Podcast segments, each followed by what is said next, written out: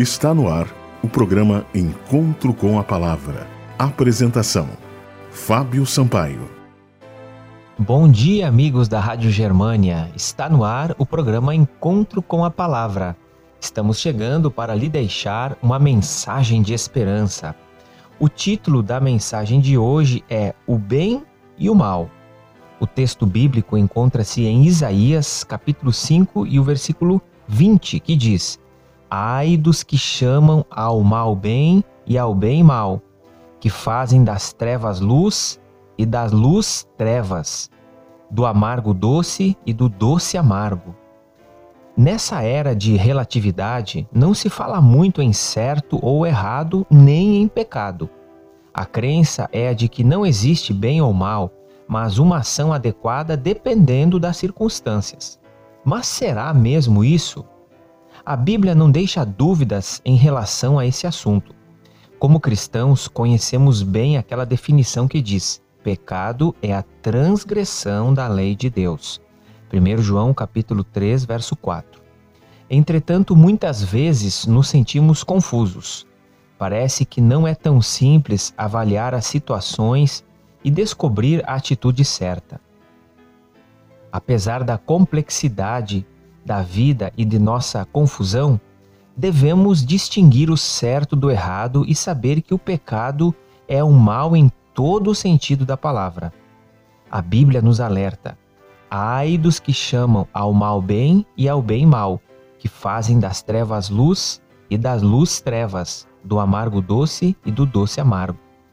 Esse verso de hoje é muito intrigante porque parece ser difícil chamar as trevas de luz e a luz de trevas, não é verdade? Como isso pode acontecer? Quando nos voltamos para nós mesmos, descobrimos que é possível contaminar o bem com o mal. Se, por exemplo, ficarmos orgulhosos de nossas atitudes e alimentarmos nossa vaidade com atitudes boas. É possível fazermos o bem simplesmente motivados por um desejo de admiração. Isso corrompe nossa bondade. Nossa única saída é buscar orientação e direcionamento em Deus.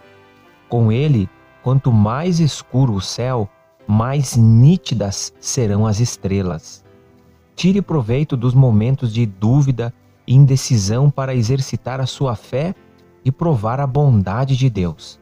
Ele prometeu seu Espírito Santo para nos guiar nessas horas.